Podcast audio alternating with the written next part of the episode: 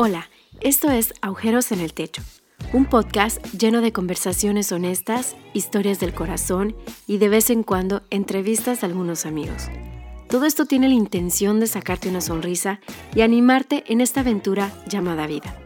Disfruta de este episodio con una buena taza de café y tu corazón libre de juicios. Bueno, estoy en un episodio más por acá eh, les mando un saludo, espero que estén muy bien. Eh, estoy muy contento con este episodio. Eh, la idea de eso es tirar diferentes ideas ahí por el aire, ¿verdad? diferentes pensamientos que yo tengo y que podamos y pues aprender algo, que les quede algo por ahí. el episodio esta vez se llama Wingardium Leviosa y eso viene de la película Harry Potter. no sé si algunos lo han visto, es de magia.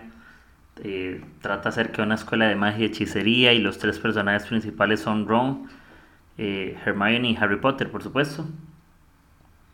Y cuenta la historia de, este hechizo que les quiero contar, que ellos estaban en el primer año, ¿verdad? Eh, eso una película de Harry Potter y la piedra filosofal. Eh, si las quieren ver, vayan a verlas, no se al infierno. Están muy buenas. Yo no sé cuántas son, si como seis o siete películas, tal vez por ahí. la última es Las Reliquias de la Muerte, parte 2. Entonces, confieso que me puse a ver en Netflix la película hace poco las que me faltan como las últimas dos o tres. Y yo me leí como la mitad de los libros hace muchos años, cuando era más, más chiquillo, como adolescente. Pero de, había dejado de verlas. Y también reconozco que eh, Hermione era mi amor platónico de adolescente. No sé si de alguno de ustedes, los hombres, lo era, pero para mí lo era. Le mando un saludo a ella. Yo sé que tal vez nunca hace escuchar esto, pero quiero que lo sepas. No, mentira. Entonces, las películas están súper buenas. Entonces, cuando está en la película número uno, dice que está en una clase para aprender una técnica que se llama Wingardium Leviosa.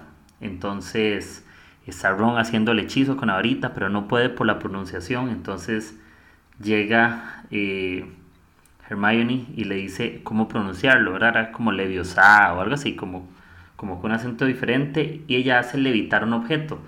Esa técnica o hechizo es para levantar cosas, como para hacer algo milagroso, ¿verdad? Para hacer algo así. Y yo estoy buscando qué significaba, dónde venía, ¿verdad? Wingardium Leviosa.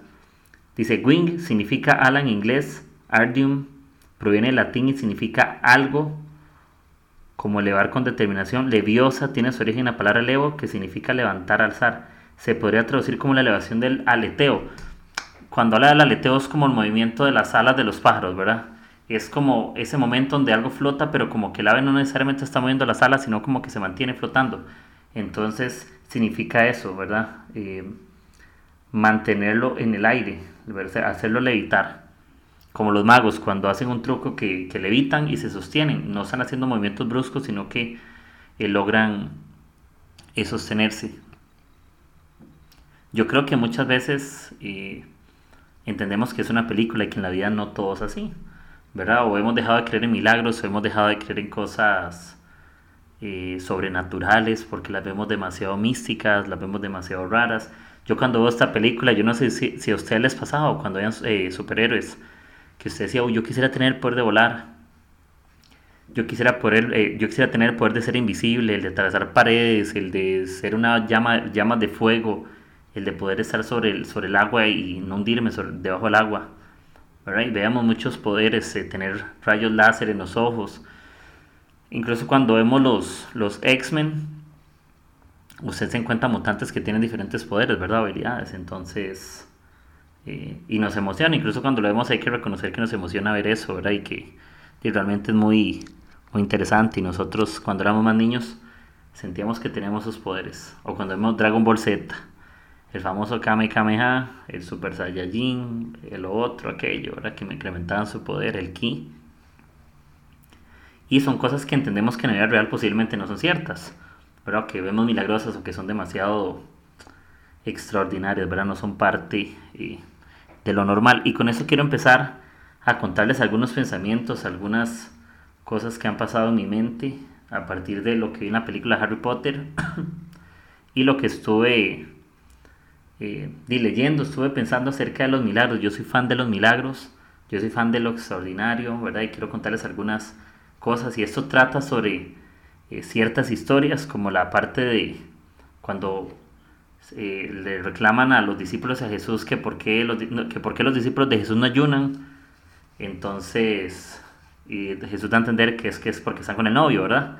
Y al final empieza a decir que el vino nuevo se echa en odres nuevos, ¿verdad? Que no se le ponen retazos a telas nuevas y todo eso. Luego otra historia que es cuando Jesús convierte el agua en vino.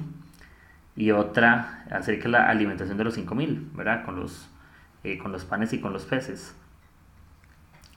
Entonces quiero contar algunas historias como milagrosas de cosas que no son Wingardium Leviosa, que no es que van a hacer que flote, pero Jesús sí tenía la capacidad de que sucedieran cosas en la vida de las personas. Jesús no hacía magia, por supuesto, pero Jesús provocaba que lo que él hacía por la gente sobresaliera. Incluso los milagros son cosas sobresalientes, son cosas que no son comunes, sino que son extraordinarias, que sirven para el bien de la gente. Los milagros de Dios siempre bendicen y siempre eh, ayudan a las personas. Yo no sé si alguno de ustedes ha escuchado, no creo que la mayoría lo haya escuchado, la enología o los enólogos. Si alguno de ustedes es un catador del vino, eh, que le encanta el vino, posiblemente sabe que esa persona es una experta en el proceso del vino, en todo el tema de la preparación, la fermentación, ¿verdad? Cómo lo sacas del viñedo, cómo lo, lo mantienen en los barriles, el, añejamiento, los tipos de vinos, eh, que si es más amargo, la acidez, eh, las marcas, en qué países están los mejores vinos, etc. Y cuando empezamos a leer todas esas cosas eh, y pensar, ¿verdad? Yo, yo escuché enólogo y yo dije, híjole, yo no sé qué estoy pensando, ¿verdad? Que es un experto, quién sabe qué, porque todo lo que termina en logía, usted se imagina que es como una ciencia, la ciencia no sé qué, la ciencia no sé cuánto. Pero son expertos en vino y vean qué, qué interesante está esta historia que viene en, en, Marcos capítulo 2, ¿verdad? Versículos del 18 al 22, capítulo 2 del 18 al 22 de Marcos, donde Jesús está hablando de, de diferentes cosas, donde Jesús está hablando de, de, que le reclaman de que, de que por qué los discípulos eh, no ayunan, ¿verdad? Y vean esta historia que dice. Al ver que los discípulos de Juan y los fariseos ayunaban, algunos se acercaron a Jesús y le preguntaron, ¿cómo es que los discípulos de Juan y de los fariseos ayunan, pero los tuyos no? Jesús les contestó, ¿acaso pueden ayunar los invitados del novio mientras él está con ellos? No pueden hacerlo mientras lo tienen con ellos, pero llegará el día en que se les quitará el novio y ese día sí ayunarán. Nadie remienda un vestido viejo con un retazo de tela nueva. De hacerlo así, el remiendo fruncirá el vestido y la rotura será peor ni echa nadie vino nuevo en odres viejos. De hacerlo así, el vino hará reventar los odres y se arruinarán tanto el vino como los odres. Más bien en vino nuevo se echan odres nuevos. Por aquello y pueden buscar que es un donde se depositan como los vinos para que la gente los lleve. Son unos recipientes ahí especiales para, para mantener el vino y para que la gente pueda eh, trasladarlos. Yo cuando estaba leyendo todo eso cuando veo lo, cómo comparan o hablan de milagros y relacionan el vino con Jesús. También hay otra historia donde en Juan capítulo 2, del versículo 1 al 12, en resumidas cuentas es una historia donde invitan a Jesús a las fiestas, ¿verdad? De. Y, de Canaán, perdón. Y lo invitan a una fiesta. Entonces con eso también quiero ser como con esto, con algo. ¿Verdad? A Jesús lo invitan a la fiesta de Canaán de Galilea. Entonces, si usted lo invita a una fiesta, no será el infierno. Jesús fue a una fiesta, es bíblico. Jesús fue y no fue solo, fue la mamá. Entonces tampoco la mamá manda a los hijos al infierno. Entonces dice que lo invitan y que en, medio de la fiesta dice que se acaba el vino, ¿verdad? Y es curioso porque dice que María le dice a Jesús como, hey, ya no, ya no hay vino. Y que le dice, mujer, ¿eso qué tiene que ver conmigo? ¿Verdad? Todavía no ha llegado mi hora. Y empieza a contar algunas cosas, ¿verdad? Como que le dijo a los sirvientes que hagan lo que Jesús dice, ¿verdad? Y que le mandaron a tener unas tinajas, seis tinajas de piedra, que está para la purificación ahí de los, de los judíos. Entonces le pidió a los sirvientes que llenaran las, las tinajas con agua. Y que cuando estaban llenas, que sacara un poco y lo llevara al, al encargado del banquete, posiblemente el anfitrión de la fiesta. Y que ahí mismo el, el anfitrión comprobó que lo que salió era el mejor vino, porque dice, qué locura Dice, generalmente en las fiestas dan el vino más barato al final, pero aquí han guardado el mejor vino para el final. Y con esto quiero relacionar algunos puntos, algunos como principios acerca de los milagros, acerca de lo que Jesús hizo y también está, perdón, está la parte de los panes y los peces, ¿verdad? De la, de la alimentación de los de los 5000 donde la Biblia empieza a, a contar algunas de algunas cosas donde Jesús empieza a hacer milagros, donde le empiezan, eso viene en los diferentes evangelios, pero eso no busca la cita. Pero es otro milagro Jesús. Dice que, que, él es, que está pasando, se los voy a contar en, en, versión que, que habla hoy, que, que, venían de un viaje, ¿verdad? Y que, la, que él tuvo compasión y que él desde la barca empezó a enseñar y la gente estaba en orilla. Y que más bien como que los discípulos mandaban a la gente como que se fuera y tal y tal cosa. ¿Verdad? Y, que, y, que, preguntan cuántos, qué es lo que tienen, y al final le llevan cinco panes y dos peces, ¿verdad? Denle, denle ustedes mismos de comer. Entonces me da gracia porque al final las cosas en las manos de Jesús siempre van a producir algo bueno, ¿verdad? En nuestras manos no vemos la capacidad de que algo pueda fluir bueno, pero en manos de, de Jesús sí funciona. Y yo creo que los milagros, y aquí es donde quiero compartir tal vez algunos puntos, algunas cosas que, que he aprendido días, que los milagros se depositan en quienes creen las cosas, ¿me entienden? Cuando Jesús les dijo a ellos, den ustedes mismos de comer, es porque Jesús creía que ellos podían hacerlo. ¿verdad? Cuando a veces sentimos como en nuestro corazón, usted puede. Creo que esa confianza que depositan en uno hace que podamos. Cuando usted le dice, usted le va a ir bien en el trabajo, usted va confiado, porque las palabras también tienen el poder, el poder de que suceda algo bueno en nosotros. Entonces creo que es importante recalcar aquí, siempre vemos lo mejor de las personas, porque eso va a provocar que ellos crean lo mejor de Dios para sus, y para sus vidas. Y saben por qué a veces muchas veces no vemos los milagros porque no estamos listos para recibir lo que pasa cuando Jesús en esas historias no se anima a hacer algo o cuando no les dice tengan las tinajas y, las llénenlas eh, cuando dice que tienen vayan denle ustedes de comer ¿verdad? entonces vemos un Jesús que confía vemos un Jesús que se mueve vemos un Jesús diferente vemos un Jesús que habla de que solamente el vino no va a estar en odres nuevos ¿verdad? en uno viejo se, se dañan ambas cosas y yo creo que, que eso es muy cierto, los milagros se echan a perder en las manos equivocadas.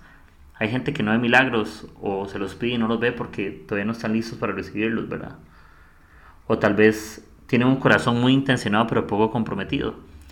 Sí, a veces parece que estamos listos para recibir algo de parte de Dios, pero no nos comprometemos para recibirlo y para actuar a favor de eso, porque los milagros no son solo para nosotros, para que compartamos ese milagro con alguien, eh, con alguien más. Y, me encanta a mí una de esas historias que habla de del, del, agua y el vino. Esa historia para mí, esas tres es la que más me gusta y, tal vez reflejar un poco más acá en esa, en esta historia. Y es que Jesús puede convertir lo ordinario en lo extraordinario. El agua, lo que para nosotros es común, lo que nosotros es normal, Jesús hace algo anormal, hace algo impresionante. Agua en nuestras manos siempre será agua, siempre. Toma agua, tómalo durante un año, durante un mes, durante un día, siempre será agua, no pasará nada. No importa si se evapora, se te cae las manos, siempre será agua. Pero agua en las manos de Jesús siempre será vino, porque todo lo que está en las manos de Jesús siempre será bendecido, siempre será multiplicado, siempre será diferente. Incluso cuando ponemos en manos de Jesús cosas nuestras, cuando las devuelve, vienen con algo diferente, vienen hechas vino, no agua, porque lo que toca las manos del cielo siempre regresa a la tierra como un milagro. ¿verdad? Y recuerda eso, lo que ponemos en las manos del cielo cuando regresa a este lugar vuelven eh, como un milagro. Dios puede tomar, y esto me encanta, vean, Dios puede tomar lo que más en lo que más despreciamos y convertirlo en lo que necesitamos para ayudar a otros. Dios puede tomar lo que tú desprecias hoy y convertirlo en lo que tú necesitas para servir a alguien. No importa, eso que tú expresas, ese talento, esas habilidades, ese llamado, esas cosas materiales, eso del corazón, esa forma de enseñar, eso que haces podemos despreciar como yo estoy empezando, no soy tan bueno, o no soy tan creativo en X área. Dios puede tomar eso que tú expresas y volverlo algo que necesitan otros, como cuando le das un consejo a alguien. eso que tú haces, ese consejo, tal vez tú expresas y dices, ah, es un consejo simple, pero para el otro es un milagro porque eso es lo que él, necesitaba escuchar. Entonces siempre pensemos que lo que nosotros podemos despreciar a veces, Dios lo puede tomar para bendecir a alguien más, convertirlo en vino. Lo que, el agua que yo desprecio es el vino del milagro que otros necesitan. Siempre es eso. Y el vino tiene un sabor espectacular. Eh, lo, que lo que tenemos siempre, y esto también, lo que tenemos es útil si creemos que funciona. ¿Entiendes? Si desde el principio no crees que algo funciona, no lo intentes porque no va a funcionar, porque las cosas funcionan, porque para crear algo primero hay que creerlo. No puedes crear algo que no crees. Cuando te, te sientas a crear un proyecto, primero tienes que creerlo y anotarlo y escribirlo como cuando tienes metas. ¿Por qué las escribes? Porque aunque no las veas, tú crees en ellas. Y como crees, las creas después. Entonces, todo depende de cómo veas las cosas. Todo es un tema de perspectiva. Yo veo agua, Jesús de vino. Entonces necesitamos tener los ojos de Jesús. Necesitamos ver las cosas, como dice la Biblia, llamar las cosas que no son como si ya fuesen. Y con eso no digo que seamos místicos, ¿verdad? Que, que olvidemos la realidad. Lo que digo es que hay que empezar a ver las cosas más allá. Cuando vemos una persona, veamos el propósito de esa persona a futuro. No veamos sus errores del presente. Veamos el futuro que Dios tiene. Cuando, para esa persona, cuando nosotros creemos en nosotros, no creamos solamente en lo malo que tenemos, también creamos en el potencial que Dios ve en nuestro futuro, porque donde nosotros vemos una semilla, Dios en el futuro ya ve un árbol. Donde nosotros apenas vemos, no sé, una semilla de mostaza, que es la más pequeña de las hortalizas, de Dios ve esa legumbre. No sé si es una legumbre, perdón, pero es de las más grandes, ¿verdad? Que crece. Cuando Jesús hace la comparación de la semilla de mostaza, es de las más grandes hortalizas, creo que es más bien, ¿verdad? Entonces, eh, lo que se ve pequeño, cuando Jesús lo ve, Jesús lo ve más grande. Porque acuérdense que nosotros no tenemos la mente ni los ojos de Dios para ver las cosas como las ve. Pero ser como Jesús es dejar de ver agua y empezar a ver vino. Entonces todo depende de cómo veamos las cosas. Incluso cuando nosotros, incluso cuando creemos que no hay nada, así cuando usted dice es que no hubo nada en esto. Es la oportunidad donde la esperanza y la incertidumbre se juntan y dan luz a lo nuevo.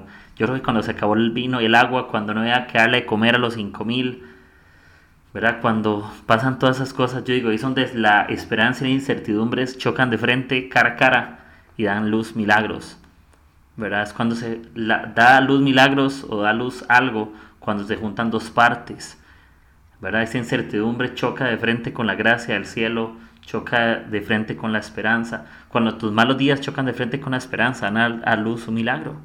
Porque el milagro es ver algo extraordinario donde está lo ordinario, donde está lo que no parece florecer. Y siempre es importante que antes de que florezca algo va a tener que llover. Si quieres que llueva algo, espera que... Si quieres que florezca, perdón, algo, espera que llueva. Porque cuando llueve, yo sé que no nos gusta salir lloviendo porque nos empapamos, pero esa lluvia hace que las cosas crezcan Incluso esos momentos difíciles, esas cosas que no entendemos, hacen que crezca nuestra fe, hace que maduremos en nuestro corazón y en nuestra forma de pensar. Lo que hoy somos y lo que hoy pensamos es gracias a esas lluvias que hemos tenido en nuestras vidas, que hemos experimentado. Y Jesús siempre va a hacer algo. Jesús no da cualquier vino, como decía esas historias. Jesús da el mejor vino, porque el mismo anfitrión de la fiesta dijo, qué locura. Eh, esto no es solo un vino normal, es el mejor vino que se han servido en las fiestas. ¿Por qué? Porque él hablaba, por ejemplo, es un anfitrión seguramente de otras fiestas. Y él decía, eh, en las fiestas se reparte uno mediocre al final, porque como están borrachos, sí, no se dan cuenta. Pero Jesús siempre, de principio a fin, da lo mejor. Jesús nunca da lo peor y lo mejor. Cuando él hace vino, el vino es diferente. Es milagroso, siempre es bueno, siempre te sacia, siempre te nutre Siempre sabe bien, incluso como les contaba el proceso de hacer el vino. Es un proceso de mucho tiempo. Y a veces los milagros no son instantáneos, así como el vino. Tenemos que dar tiempo para que suceda el milagro. Y el milagro va paso a paso. El milagro va poco a poco. El milagro va temporada a temporada, como dije el episodio eh, pasado. Yo creo que cuando está hablando los, como los religiosos, las personas con Jesús y, los, y sus discípulos de que por qué no ayunan los discípulos de Jesús, me puedo pensar en eso que dice que, el, que solo el vino nuevo en odres nuevos para que no se dañe ninguno de los dos. Y yo digo, si queremos experimentar un milagro, tenemos que estar listos para recibirlo, pero estar listos es ser hombres nuevos para recoger lo nuevo de Dios. Muchas veces queremos ver lo nuevo de Dios teniendo los pensamientos del viejo hombre, teniendo pensamientos equivocados o sin transformar. Y ocupamos siempre tener el pensamiento diferente, ocupamos que nuestra forma de pensar sea renovada, como a los Romanos 12.2. Y una versión dice, cambien su manera de pensar para que, que sí cambie su manera de vivir. igual, ese vino nuevo va a ser eh, puesto nosotros y lo vamos a experimentar hasta que seamos odres nuevos. El vino nuevo siempre será nuevo en su momento, pero el odre es lo que tiene que alisarse para que pueda ser, para que pueda ser listo. Yo creo que quien vive eh, viviendo del pasado automáticamente abandona su futuro, totalmente. Quien vive su pasado abandona su futuro. No puedes tener tu mente en el pasado y tu ánimo en el futuro, no puedes. Hay cosas del pasado que las tendrás que honrar, por supuesto, pero ya no lo arrastres, es un equipaje sin, que no es necesario llevar. Eres un odre nuevo, con vino nuevo. Ya el odre viejo quedó con vino viejo de su momento, ¿verdad? No añores la unción de antes cuando Dios tiene una promesa para el futuro también en, nuestras vidas. Y, y con eso estoy cerrando. Dice, cuando decides no creer, ya automáticamente eh, renunciamos a las, a las posibilidades porque nadie se esfuerza por algo que siente que no va a suceder. Y con eso vuelvo a lo que les contaba la película de Harry Potter. Si ustedes ven la película, la Harry Potter, la piedra filosofal, Ron no podía hacer el hechizo porque lo intentaba y lo intentaba y ya dejó de creer. Y se acercó a ella y le enseñó cómo era que se experimentaba eso y al final sucede. Recuerden que los milagros no son un Wingardium Leviosa que alguien llega con una varita que suceden de la nada, sino que todo tiene un proceso. Cuando se convierte el agua en vino, hubo un proceso y ese proceso es que Jesús llegó a la vida de esas personas. Jesús llegó él no estaba y se aparece en la vida de la gente. Si Jesús no estuviera en esa fiesta, no podría experimentar milagros. Si Jesús no hubiera estado en la alimentación de los 5000, la gente no podría haber sido alimentada. Por supuesto, Jesús usó cada persona y depositó palabras y milagros para que pudieran ofrecer milagros a otros, porque Dios usó personas en algunos casos para mostrar su grandeza y sus milagros y todo, pero si queremos que otros se encuentren con un milagro, tenemos que invitar primero a Jesús a nuestra fiesta en cualquier lugar en el que estemos, si hacemos que Jesús esté en la fiesta de ese lugar, Jesús va a convertir el agua en vino. En el momento, y, yo a veces digo, qué loco, yo me imagino a Jesús más bien haciendo milagros en un hospital, en una, en una cárcel. No, Jesús enseña que Él hace milagros en una fiesta donde, ¿verdad? Hay una pachanga donde están todos, pero también hace eh, un milagro donde hay cinco mil con hambre. También hace un milagro para curar a la suegra de Pedro.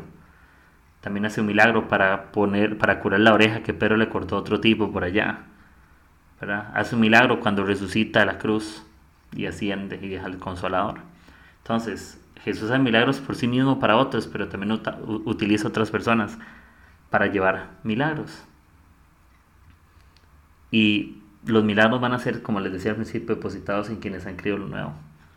Si crees lo viejo, no vas a ver, ver milagros, porque los milagros que Jesús hace todos los días son cosas nuevas. Como habla, creo que Isaías, que las cosas viejas pasaron y aquí todas las cosas son hechas nuevas. Y que aunque suene muy bíblico y todo, yo estoy seguro que Dios, y eso lo, lo prediqué como hace como dos años, el año pasado, Dios, Dios hace florecer rosas en nuestros desiertos, Dios va a hacer florecer cosas, Dios aún en, en el concreto, en el cemento, va a hacer que florezcan rosas, flores. Dios va a hacer que florezcan cosas diferentes. Si Jesús está en tu fiesta, no importa que el suelo sea de concreto, no importa que las paredes sean de hierro y el techo sea de vidrio. Jesús puede hacer que en ese lugar donde parece que hay oscuridad, donde parece que no hay sentido, Él va a hacer que algo fluya. Literal, Él va a hacer que algo se levante en tu vida, así como, como la gente se asombra del Wingardium Leviosa que Hermione hizo y que en las películas de más adelante un montón de gente ya las hace y la gente se asombra cuando ve esas cosas. Cuando la gente ve un milagro se va a asombrar. Cuando la gente ve que levantamos, no una pluma como Hermione, cuando ven que levantamos a personas, la gente le va a dar gracias a Dios. Cuando la gente ve los milagros de Jesús en la vida de las personas, van a poder darle gracias a Jesús. Van a poder conocerlo. Hay gente que va a conocerlo por los milagros que nosotros hacemos. Muchas veces la gente no tendrá Biblia, pero nosotros hacemos la Biblia que otros necesitan escuchar. Hay personas que tal vez nunca han visto un milagro, pero nuestra vida puede ser el milagro que otros necesitan para que se conecten con Él. Entonces les dejo esto enfocado a milagros, esos pensamientos de todo un poco. Eh, es un hechizo de la nada, todo ocupa práctica, todo ocupa esfuerzo. Los milagros se ven con devoción, con corazón, estando cerca de Jesús. Queremos un milagro, así como cuando se asombraron que Hermione levantó una pluma con su hechizo, con la varita invitemos a Jesús a la fiesta. Y como les decía, Jesús iba a fiestas, amigos. Si después de este podcast van para una fiesta, Dios los bendiga. Jesús los puede acompañar a la fiesta, así como también María estaba. Y no imagino María regañando a Jesús por estar en una fiesta. Entonces, eh, gracias por este episodio, espero que les haya gustado. Son pensamientos de todo un poquito por ahí. Pero bueno, vean las películas, eh, sigamos viendo Netflix, yo estoy empezando a verlo, está interesante. Entonces ahí les cuento qué otra locura se me ocurre, qué pensamientos me quedan por ahí. Y eh, les mando un abrazo a todos. Los quiero mucho. Hey, Naguer. Bueno, sí, los quiero mucho a todos. Gracias por escuchar y, estar pendientes de esto. Estoy aprendiendo en este camino. Les recomiendo a otros amigos que hacen podcast. Eh, son muy buenos. Les mando un abrazo. Viva Jesús, viva el café, viva los tatuajes. gracias, nos hablamos, estén muy bien y espero que eso les anime. Sean el milagro para la vida de alguien más. Inviten a Jesús a la fiesta porque Él va a ser el agua en vino. Chao.